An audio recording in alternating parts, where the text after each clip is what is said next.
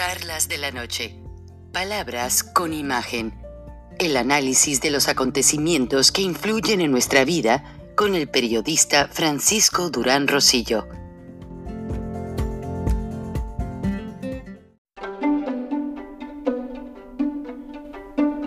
Frank Durán Rosillo eh, te saluda y los saluda a todos ustedes, su amiga María Celeste Raraz, para invitarlos a que se suscriban a mi canal de YouTube María Celeste Raraz, tal como mi nombre, donde les informo todas las semanas eh, sobre entrevistas que tienen un tema que ayuda a mejorarnos como personas y de paso son interesantes.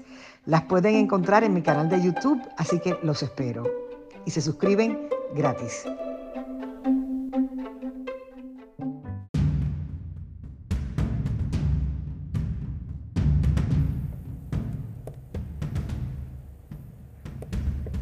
Recording in progress.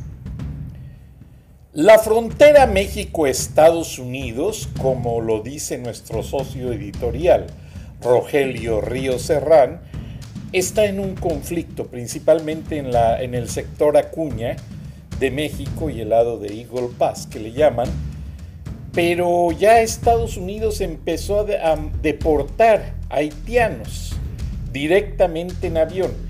¿A quienes? A todos aquellos que no reúnen los requisitos para tener una audiencia legal, ya que el calificar para un asilo político, el calificar para tener una oportunidad de quedarse a vivir en los Estados Unidos, tiene que ser como lo que le pasó a la gente de Afganistán, que fueron gente que ayudó al gobierno de Estados Unidos durante la ocupación, que son gente en cierta manera preparada, Muchos de ellos son médicos, ingenieros, profesores. Y por ejemplo, si usted ha visto el famoso yogur Chobay, voy a hacer un comercial, el propietario es de Afganistán. Y él juntó a todas las empresas, los corporativos más grandes de los Estados Unidos, para organizar la contratación de afganos en posiciones donde no necesitan dominar el idioma inglés.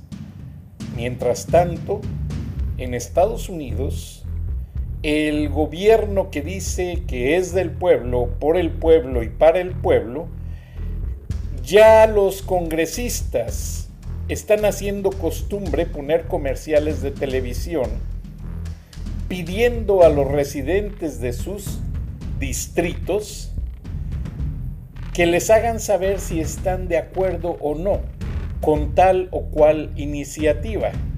Qué lástima que eso no sucede en México. Entonces hay una iniciativa para pedir un cambio en la ley de presupuesto a los congresistas demócratas que quieren tomar fondos del retiro de los ancianos de los Estados Unidos y los republicanos no están de acuerdo. Buenas noches, bienvenidos a Charlas de la Noche, palabras con imagen, en video y en radio. Bienvenido nuestro socio editorial Rogelio Río Serrán. ¿Cómo andan las cosas por la tierra azteca, Roger? ¿Qué tal? Muchas gracias. Qué gusto en saludarte, Fran. Buenas noches a los amigos de de, charlas. Siempre un placer estar en este espacio de conversación e intercambio de opiniones. Pues aquí en las tierras aztecas sigue, como bien lo mencionabas, que empezaste con temas migratorios y la integración de los migrantes, sigue el flujo particularmente de haitianos.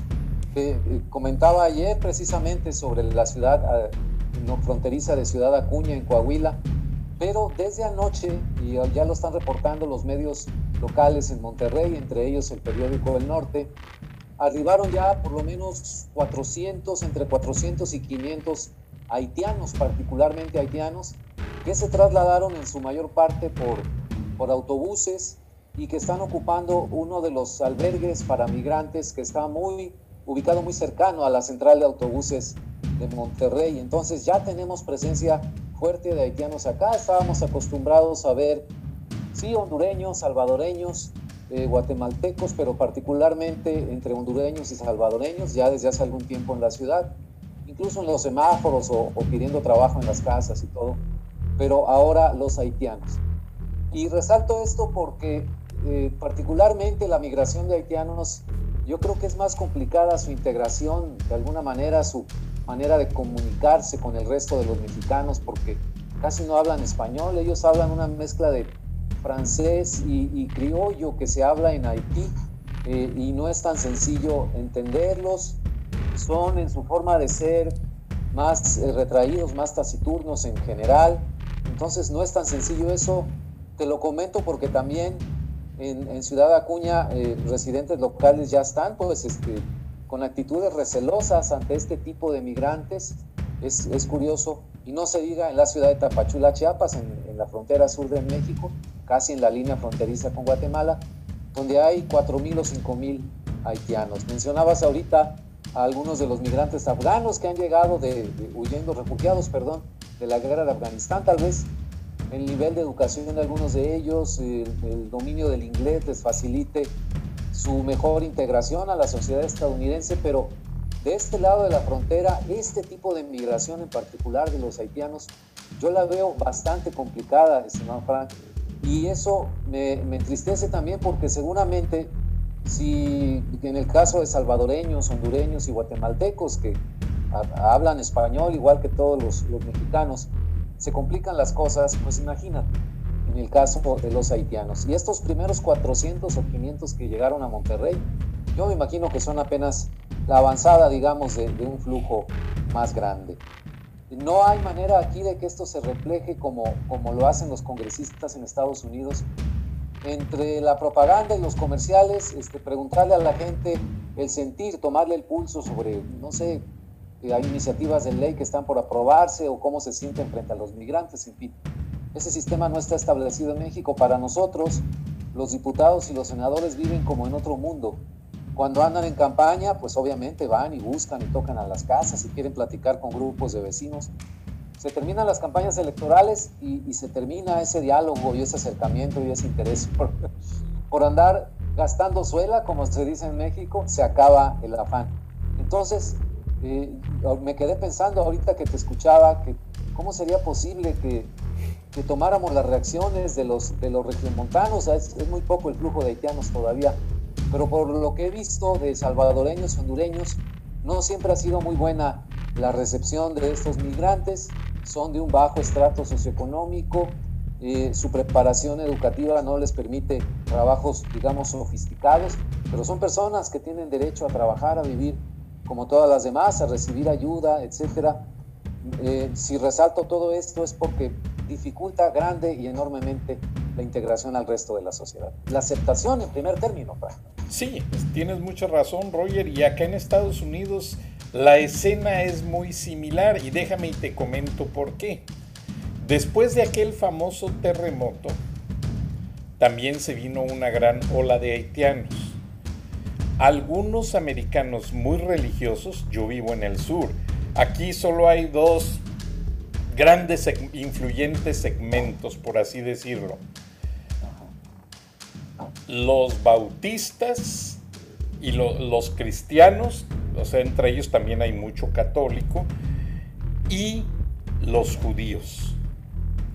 Pero lo que a mí me decía una persona, porque llamó mucho la atención de que eh, cierta mujer muy influyente en la política en aquella época se descubrió que ella iba demasiado a Haití Después esa persona investigó, periodista de una afamada revista, y no lo publicó finalmente porque ya estaban las campañas. Pero en Haití se practica mucho gurú, mucha brujería, mucha magia negra. Yo no creo en esas cosas, pero el americano es muy quisquilloso para eso. No le gusta. Por eso a los narcotraficantes que practican la santería y, las misas negras y todo eso, lo rechazan. De hecho, la, agencia antidrogas, la DEA, encuentra a los criminales buscando esas sectas. Entonces resulta que el, el, trabajo que hacen en la santería haitiana eso de las agujas y todo eso. Es una farsa. Es una farsa. Hay hasta videos donde la gente agarra huevos, los pone unos minutos mojándose un lado en vinagre, vinagre blanco. Entonces la cáscara del huevo se ablanda y por ahí le inyectan sangre, le meten agujas, hacen mil cosas. Luego los ponen ahí para hacer las famosas limpias. Y en México también es una práctica muy común.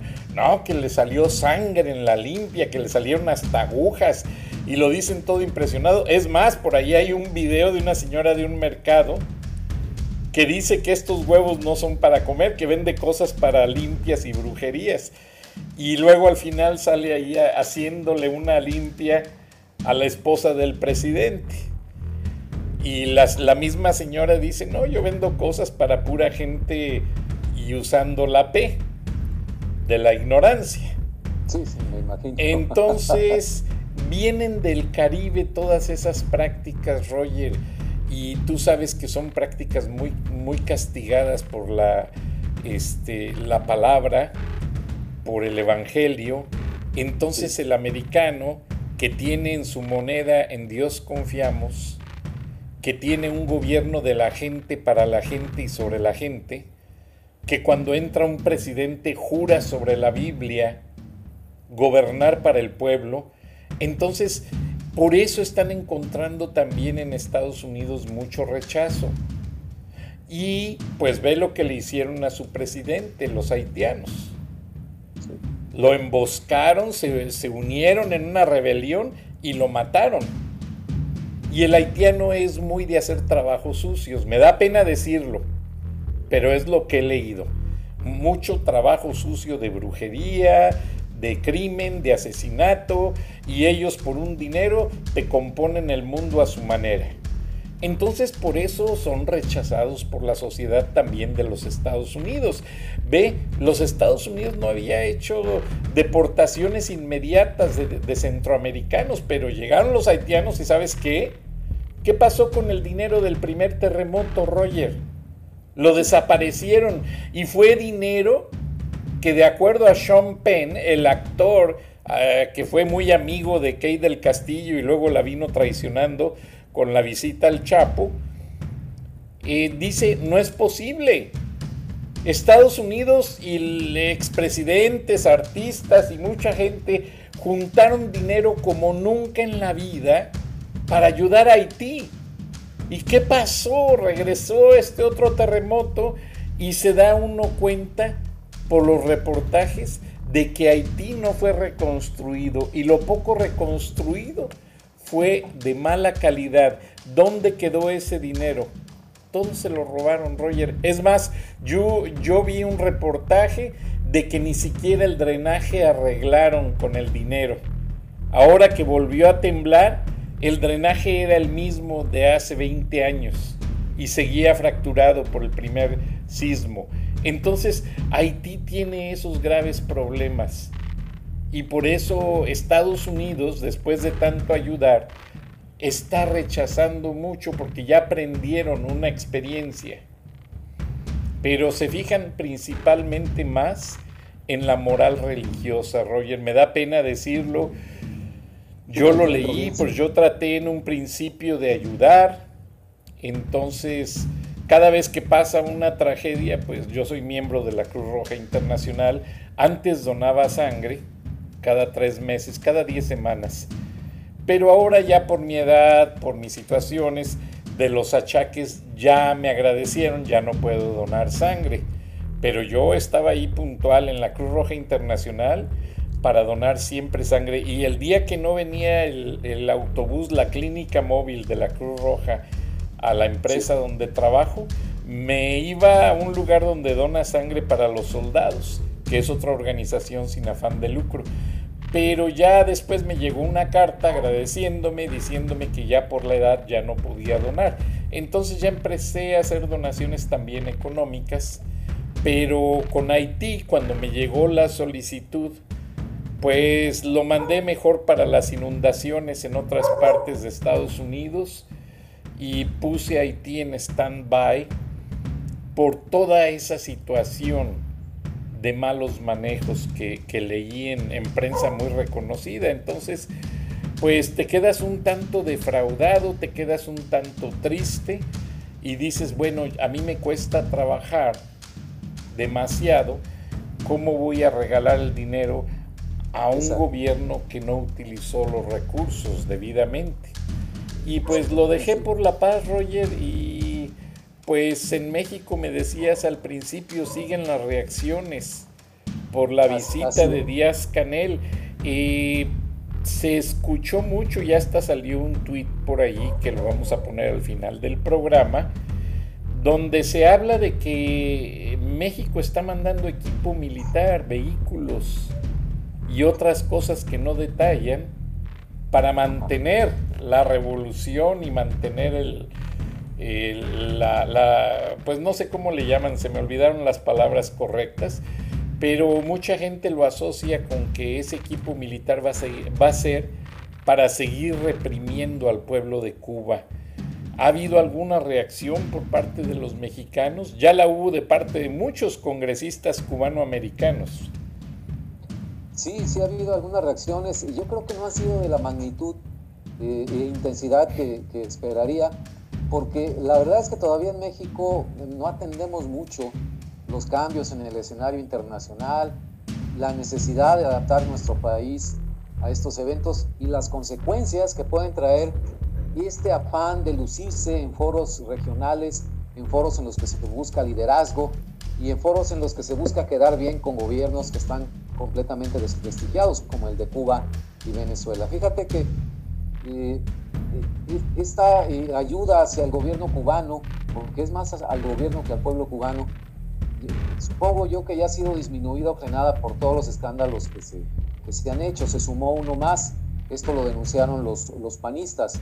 Están acusando a la jefa de gobierno de la Ciudad de México, Claudia Sheinbaum, al gobierno de López Obrador, de desvío de fondos en el sentido de que acogieron en México a las brigadas de, México, de médicos cubanos, perdón, de doctores cubanos, hombres y mujeres, durante varios años, incluso eh, estuvieron, digamos, un contrato largo de año, año y medio, algo así.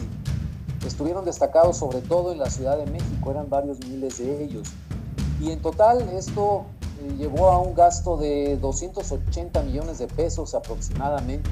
Es, es bastante, bastante eh, dinero, estás hablando de más de 20 millones de dólares, para pagarles a estos médicos que viven bajo un régimen laboral muy particular. Ellos directamente no reciben el dinero, no reciben un salario, un sobre, un depósito, algo. Todo se le paga al gobierno de Cuba y el gobierno de Cuba decide eh, si le da o no dinero a estos médicos.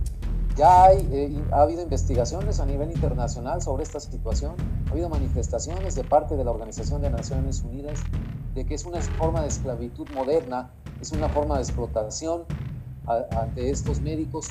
Y la denuncia del PAN va todavía un poco más allá. Dice que de hecho este personal que se ostenta como médico no tiene un título formal o por lo menos un título que tenga, que esté homologado con los títulos que se requieren en México para la práctica de la medicina.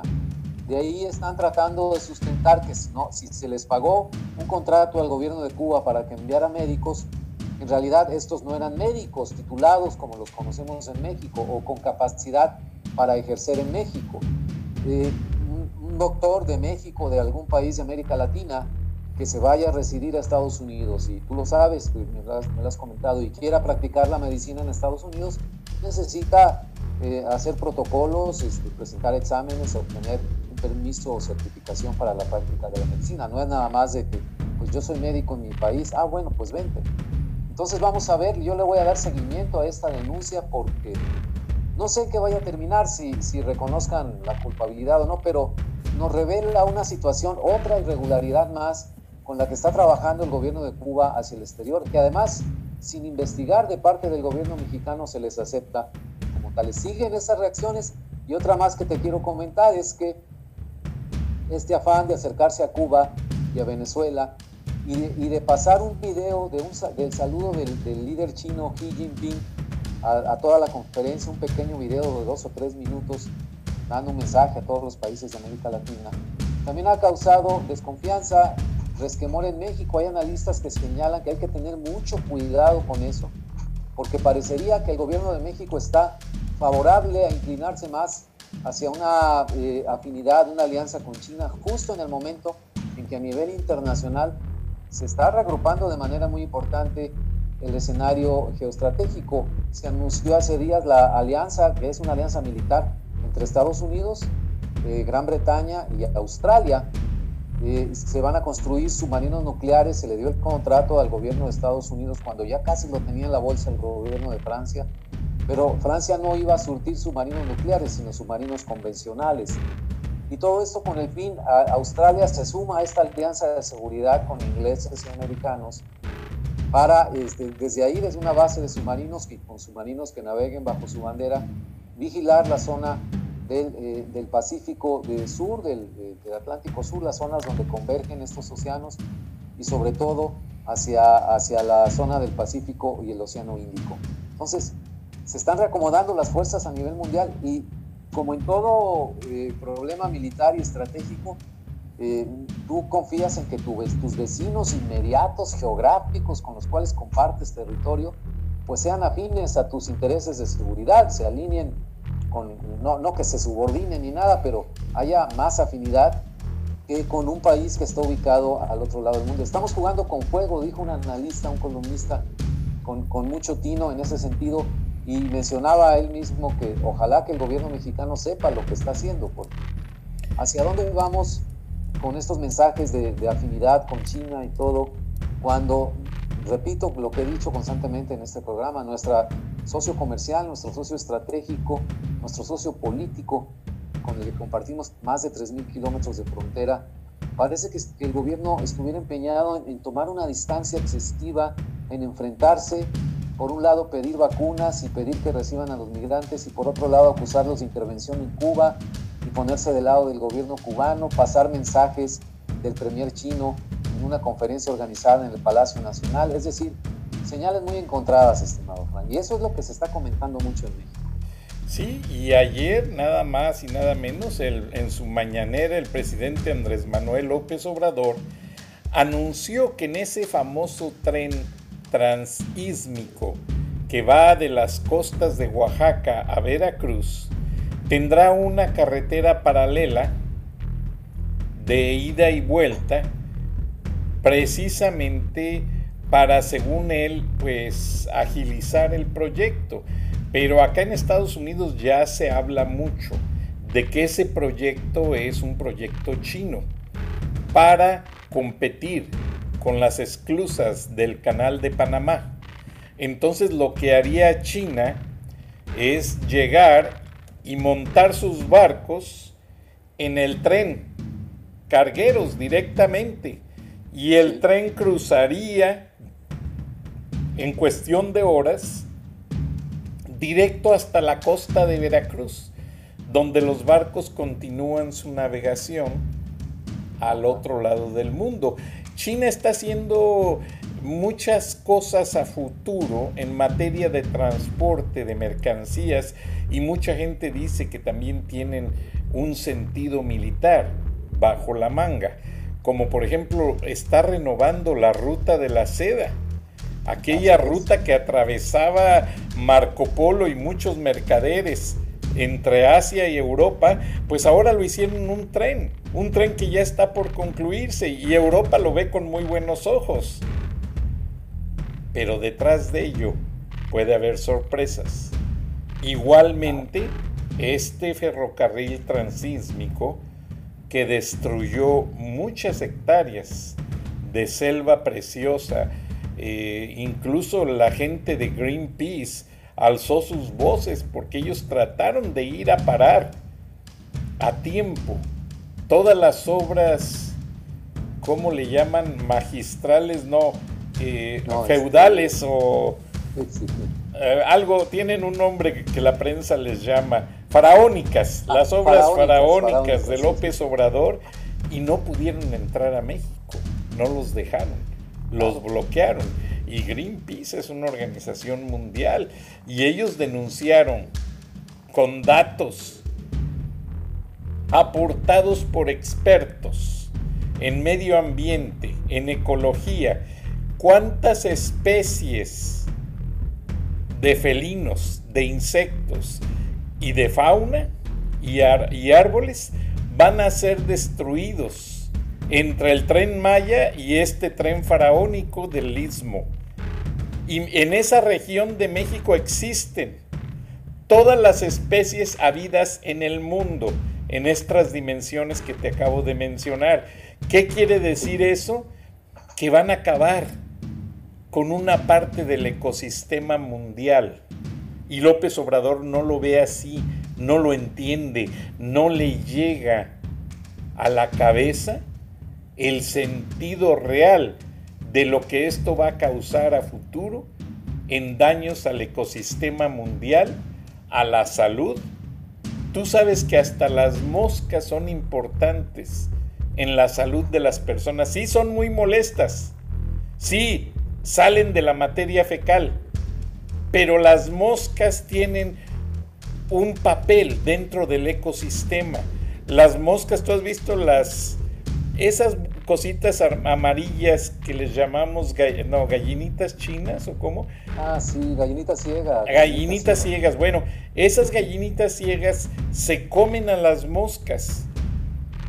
Y, lo, y esas gallinitas ciegas van y fermentan en ciertas plantas lo que sale de comerse a la mosca y de ahí salen las abejas que producen la miel. O sea, es toda una cadena bien interesante y nos estamos acabando. Los faraones, los faraones en Egipto los enterraban en sus pirámides y en el sarcófago les dejaban pomos de miel. Porque una persona, y eso está probado en Rusia y en países con clima muy extremoso, las personas que tienen pomos de miel en su casa y agua pueden sobrevivir perfectamente en salud y en todo hasta seis meses, hasta que se acaba el crudo invierno.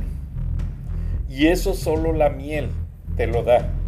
Los diabéticos en Rusia, en México se ve muy mal, ¿no? Que la miel, los doctores, ay no, la miel es, es pura azúcar.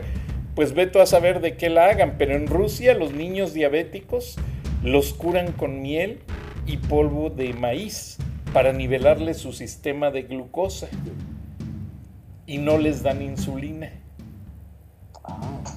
Porque la insulina afecta los huesos. Entonces, son muchas cosas y todo viene del ecosistema. Entonces, eh, son demasiadas cosas las que tienen que ver con este, estas obras faraónicas y que el presidente no se detuvo, simplemente dijo se hacen y se hacen y el costo social ya lo están viendo, muchas gentes les destruyeron su casa les pagan el espacio como se les antoja y la obra no ha avanzado, pero cada vez están pidiendo más dinero. Entonces esto es muy delicado, muy sensitivo para lo que México como país que protegía sus recursos naturales tiene como una parte, tú sabes que a México se le dibuja como el cuerno de la abundancia, por tanta fruta, tanta verdura, tantas cosas que produce. Bueno, los expertos dicen que al acabar estas obras, la disminución en la producción agrícola, en la producción de una infinidad de productos naturales, va a bajar tremendamente. Y en México se calcula que el nivel de avispas, abejas que producen miel, va a bajar a un 10% de lo que existe. Y ya bajó, ya bajó demasiado porque culpan a las señales de los celulares de espantarlas. Ah, y este, sí. y ya está bajando. Entonces, no podemos decir que son totalmente las obras faraónicas, pero sí son muchos aspectos los que están dañando este ecosistema, esta situación que no nos da ningún resultado favorable. Eh, dicen que cuando terminen dos bocas, ya el mundo ya va a estar usando, la mitad del mundo va a estar usando autos eléctricos.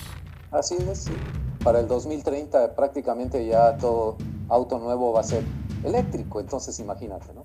Exactamente. Este, fíjate, ahorita que te escucho, eh, otro de las obras faraónicas, el tren Maya, también está afectando severamente a los ecosistemas de la península de Yucatán.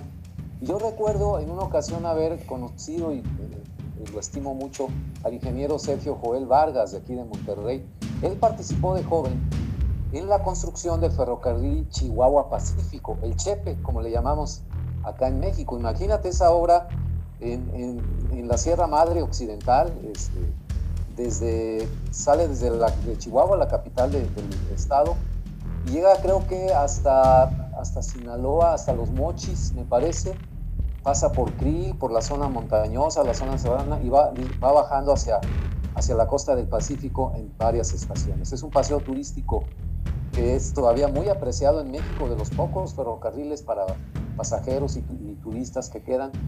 Y él me platicaba que de joven participó en la obra, era un ingeniero de, obra, ingeniero en el terreno, y que eh, ellos cuidaron mucho porque esa era la instrucción, que el impacto eh, ecológico, que el derrumbe de árboles y todo fuera lo más cuidado posible, el mínimo posible, para evitar ahí eh, protestas de las poblaciones y para evitar en general el daño ecológico. Y me decía que, se sentía muy satisfecho porque en general se había cubierto el objetivo de impactar lo menos posible a, la ecología de la región, a la flora, a la fauna, etcétera, ¿no? Y este recorrido del, Chepe, cuando uno lo ve y lo ves en los videos o la gente que lo, que lo ha podido hacer, eh, te hablan maravillas de él. Entonces, siempre me acuerdo de esa experiencia, de esas anécdotas que platicaba el ingeniero, que además fue una obra que les costó mucho trabajo, dormían en el monte, dormían en la sierra, y era un trabajo pesadísimo para ingenieros, trabajadores y todo, arriesgando la vida en algunos tramos incluso, ¿no? Pero quedaron muy satisfechos del resultado general. Yo no sé si esto va a ser lo mismo. El Tren Maya no lo creo, están participando además, entre ellas, empresas chinas que le dieron un tramo de, del ferrocarril, empresas de Carlos Slim y sus constructoras. Y yo no sé si ellos traen esos ingenieros que vayan a participar, esta mística de este ingeniero mexicano, regiomontano, ingeniero Vargas. Y uno lo oye platicar y, con amor a su profesión, a la ingeniería, pero además con amor a su, a su país, ¿no? Es decir, este, la, la ingeniería, las obras, grandes obras de ingeniería, pues sí, inevitablemente afectan el terreno, el suelo, la vegetación hay un daño que se ocasiona, pero si se logra que ese daño sea el menor posible, el mínimo, entonces los beneficios de esa obra van a aumentar y el daño colateral va a ser muy pequeño. Parece que no es el caso en el tren Maya.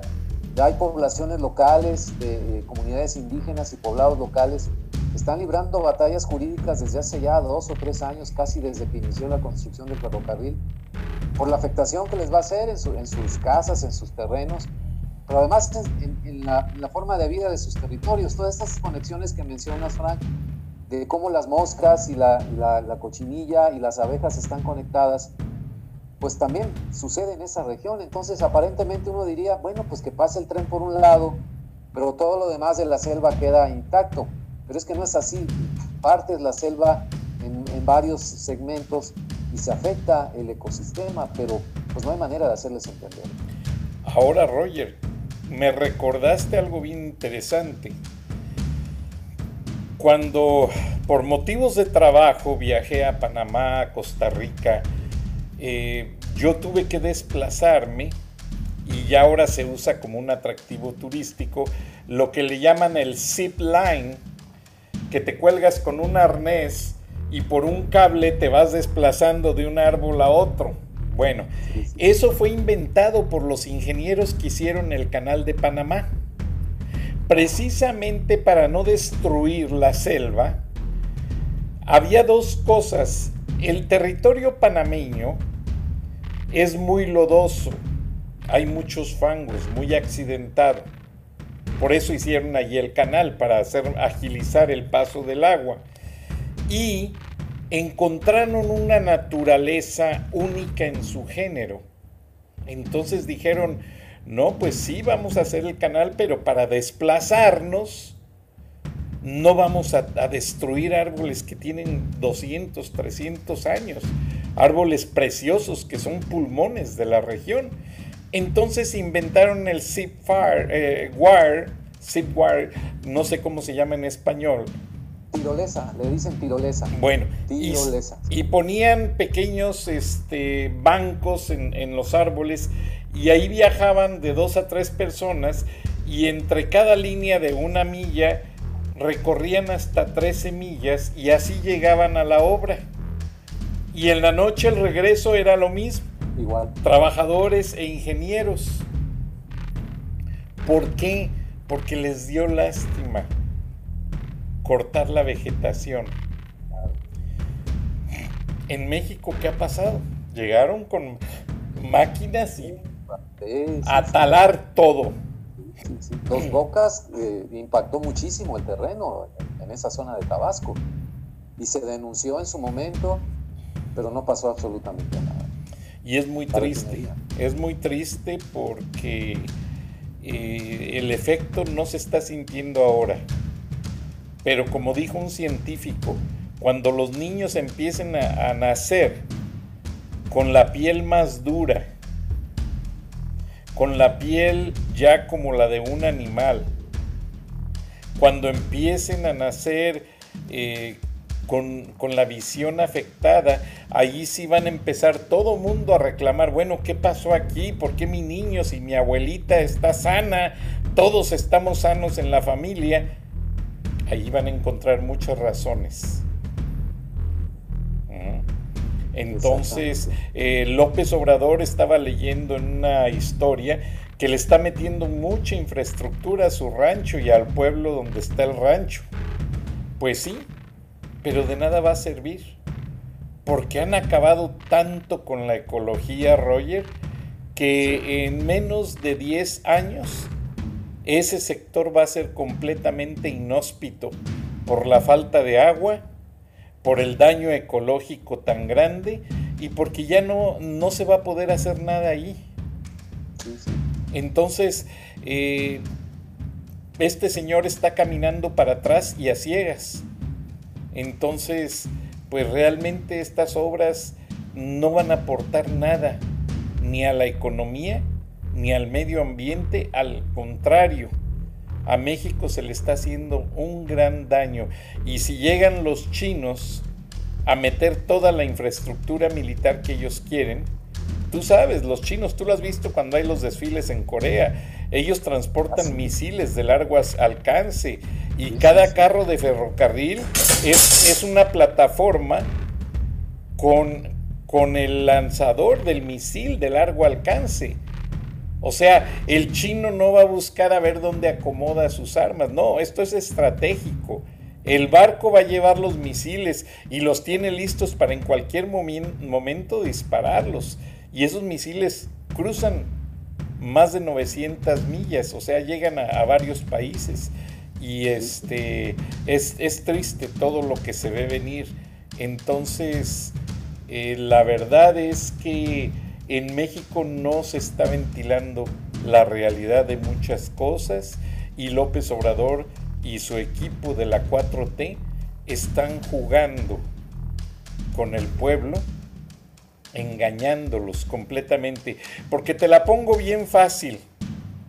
Y esto me lo dijo alguien muy cercano al general Cienfuegos, porque ya en el ejército ya hay gente que no está de acuerdo con él.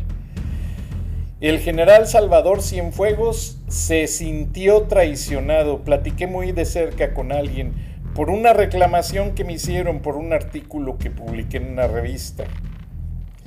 Entonces, pues yo como también tengo contactos en el ejército, yo pregunté, bueno, ¿qué hice mal? Todo ha sido en base a entrevistas.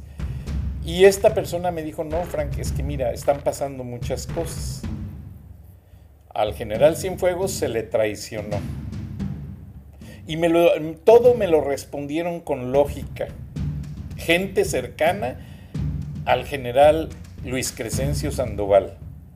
Me dicen, Frank, ¿tú crees que un militar, habiendo sido secretario de la defensa el sexenio pasado, habiendo llevando la seguridad regional en combinación con Estados Unidos, si hubiera hecho cosas indebidas con los carteles, ¿tú crees que él, que él hubiera pisado suelo norteamericano como Los Ángeles? Jamás. Y tiene mucho sentido. No lo hubiera hecho, Roger.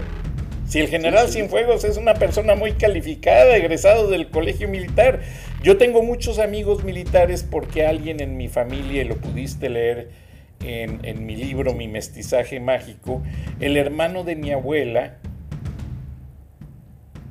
fue general del ejército mexicano y ayudó al general Amaro a fundar el heroico colegio militar. Entonces, en la casa tengo fotos del general Amaro y tarjetas firmadas por el general Amaro hacia mi tío.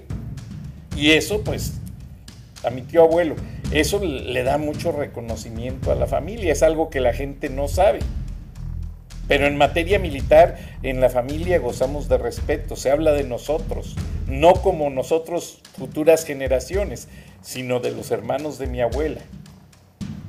Entonces, hay muchas cosas que a veces la gente no sabe, pero por tener ese antecedente histórico, estas personas del ejército tuvieron la atención de explicarme ciertas cosas que ahora entiendo. El general Salvador Cienfuegos hizo trabajos de inteligencia conjuntos con Estados Unidos, pero él no rompió la ley. Él sirvió de enlace y tuvo que, pues, lavarse. La, es como cuando limpias el carro, pues te tienes que manchar las manos para quitar la grasa y todo, pero tú no eres parte de, esa, de ese cochinero. ¿Mm? Pero tuvo que hacerlo y se hizo y pues ni modo. Eso por un lado. Por el otro, el ejército mexicano enfrenta una situación pues difícil porque ellos son muy disciplinados. Ellos respetan siempre al jefe ante todo. Porque ellos lo ven como traición a la patria. El hecho de decir no en un momento en que no están de acuerdo. Entonces, el ejército pues atraviesa un momento en que se les dice, bueno, pues los traen de albañiles, de choferes, de esto, del otro, pero ellos están cumpliendo. Ellos siguen la norma. Pero como alguien me lo dijo, el día que el ejército vea en su puerta al 30% de la población mexicana pidiendo su ayuda porque ya no están de acuerdo. El ejército es del pueblo, no es del presidente. Así es. Ese día el ejército respalda al pueblo, lo protege y da la seguridad que la constitución le da por la normatividad jurídica del Estado mexicano. Pero no voy a entrar más en detalles. Simplemente quería yo aclarar porque luego me llegan mensajes, me hacen preguntas como te las hacen a ti y mucha gente se queda pues eh, con lagunas que sí dicen, oye, ¿por qué eh, no dicen esto, no dicen lo otro? Este programa es una charla comentando las noticias, por eso se llama charla de la noche. No somos un noticiero, no somos una fuente de información, estamos simplemente digiriendo como si fuéramos un estómago lo que pasa dentro de la noticia, usando los comentarios de todos los personajes y ambientes involucrados. Lo que dice Roger y lo que digo yo no son puntos de vista de nuestro ronco pecho. Es lo que hemos leído en otros medios y lo que se deriva de consecuencias que se ven venir. Son análisis. Y la prensa mexicana, que es muy buena, está llena de comentarios el día de hoy, de ayer, de mañana y de todos los días en estos sentidos. México tiene muy buen periodismo. Entonces México está haciendo el ejercicio legal de dar a conocer lo que es la reacción en opiniones de expertos. Algunos por ahí, lamentablemente muy jóvenes, que a los grandes ya nos ven viejos decrépitos, eh, eh, se oponen y se dejan ir por 200 pesos, se dejan ir eh, y dicen otra cosa, pero no, la realidad es clara y se puede aquilatar. Entonces, Roger, pues yo veo que hay, sigue habiendo mucha reacción en cuanto a la visita de los dictadores Incluso aquí en Estados Unidos se habla de una reunión de emergencia. En cualquier momento en el Congreso con el presidente Joe Biden para atender este aspecto. El presidente Joe Biden hoy anda en Naciones Unidas resolviendo situaciones que también estaban ahí pendientes, pero tiene en su agenda que ya lo hemos venido mencionando, él movió las tropas fuera de Afganistán y las tiene estacionadas en bases a lo largo de toda la frontera mexicana. Llámese California, llámese Texas, llámese muchos lugares. y no están allí rascándose el ombligo, están listos, están listos para el llamado. No es que vayan a atacar ni invadir México, pero sí Estados Unidos, hay que dejarlo bien claro, ya entendió y no va a permitir que López Obrador use la inmigración indocumentada de otros países para presionar a Washington. Qué casualidad, Roger. No hace ni tres días estaban los haitianos en Tapachula y en menos de dos días ya están miles en la frontera con Texas. La inteligencia dice que el mismo gobierno mexicano les puso autobuses. Órale, vámonos, les vamos a arreglar el problema. Ya están llegando a Monterrey, como te decía, ¿no? Llegaron ya a 400, 500 y esto es apenas el inicio. Y llegaron por esta vía de autobuses y todo, o sea, no fueron absolutamente molestados en su camino. Es, es, muy curioso, muy, muy curioso. Está manipulada. Está manipulada toda la inmigración el gobierno federal lo sabe, el, Congreso lo sabe y el presidente Biden tiene una reunión de emergencia. Y si tanto se hablaba de que en noviembre se reunía con su homólogo Andrés Manuel López Obrador, pues parece ser que las reuniones eh, por el momento van a quedar en stand-by en veremos, pero Estados Unidos sí está tomando medidas y midiendo la consecuencia de los planes y de las posibles acciones, porque no Estados Unidos ya comprobó después de esta reunión de la CELAC con los enemigos de Estados Unidos en Latinoamérica que el presidente Biden no puede contar con México para ciertos aspectos. Para ciertos asuntos. Este es el socio comercial número uno. Es como aquel amigo que te vendió algo muy bien y siguen haciendo negocio, pero saben que ya en cierta manera ya no es lo mismo. Después de esta reunión de la CELAC, en la que Maduro se paseó como Juan por su casa en el centro de la ciudad, el visitante inesperado, Roger, Sí, ¿Qué pasa con un paisano? Ayer que pasamos el video en el programa, a, mí me mandaron mensajes nuestros hermanos mexicoamericanos. Oiga, yo traté de manejar en el centro de la Ciudad de México y más de 10 policías me extorsionaron, me quitaron dinero y me amenazaron hasta con quitarme el vehículo. Y traía licencia válida americana. Y ese hombre llega y hace lo que quiere. ¿Dónde está el respeto a los mexicanos?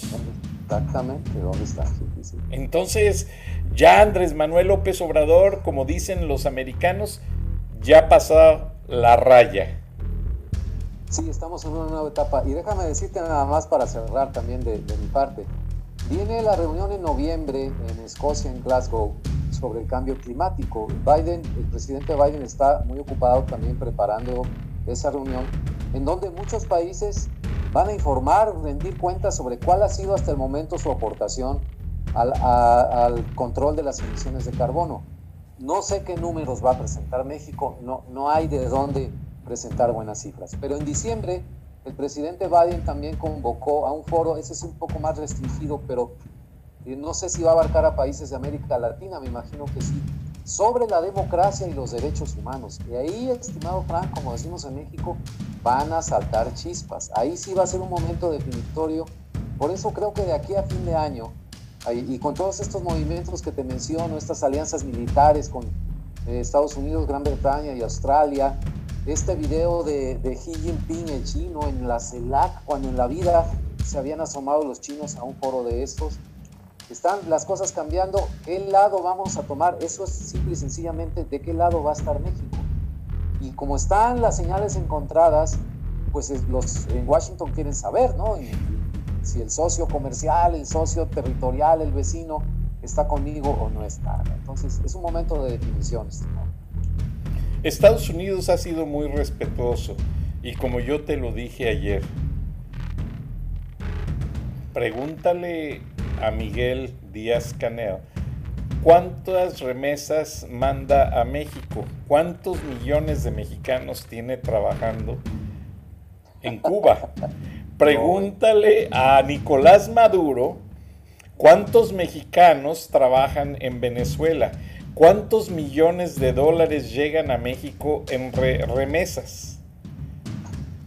Entonces, ningún, venezolano se quiere ir a Cuba ni haitiano, ¿no? O sea, entonces, cuando eso sea comprobado y demuestren que realmente esos países están ayudando a México, entonces empezaríamos a considerar, pero no existe.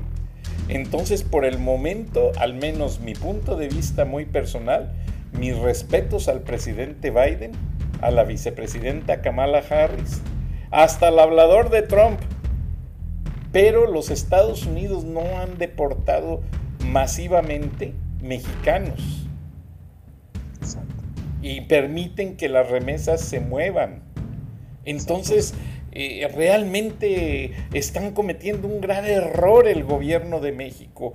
El actual gobierno de México está, ahora sí que hay un dicho que se me olvidó en español, le está mordiendo la mano al que le da de comer. Ah, sí. Entonces, estamos mal, Roger. México y me duele, porque aquí salgo en cualquier calle de Atlanta y es, como te lo dije ayer, están mis paisanos dándole pico y pala en esos edificios de atrás. Trabajaron mexicanos y siguen trabajando.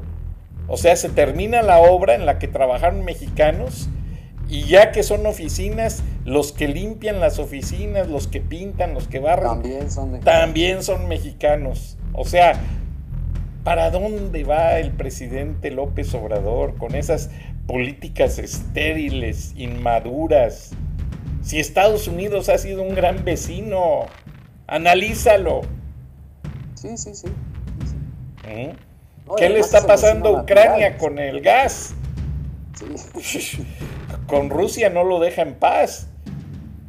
Sin embargo, México, aunque haya ciertas diferencias históricas, políticas, pero Estados Unidos se mantiene en un margen muy tolerante, de respeto. Al final de este programa, como te lo dije Roger, le vamos a poner a la audiencia un video traducido del congresista Marco Rubio, que se pronunció hace unos días sobre la manera en que Estados Unidos no ha sido, no ha sido hostil con Cuba. Y ahí Marco Rubio va a detallar todas las ayudas que siguen fluyendo al pueblo cubano por medio de ah, otros sectores y que el gobierno cubano, como lo dijiste, recibe todo el dinero y el pueblo de Cuba no recibe nada. También una congresista cubana americana le dice al presidente López Obrador sus puntos de vista. Pero lamentablemente se nos ha acabado el tiempo, Roger, pero vamos a escuchar a estas personas y con la audiencia de radio me disculpo y les pido de favor que busquen el programa en video porque es en inglés eh, la declaración de Marco Rubio y ahí viene subtitulada la traducción. Nos despedimos en radio, nos despedimos en video. Muchas gracias Rogelio Río Serrán, internacionalista, egresado del Colegio de México, editorialista y periodista. Y nos escuchamos y nos vemos mañana, Roger. Muchas gracias. Gracias a ti, estimado Frank, y a la audiencia. Muchas gracias. Recording stopped. Un abrazo, Roger. Ok.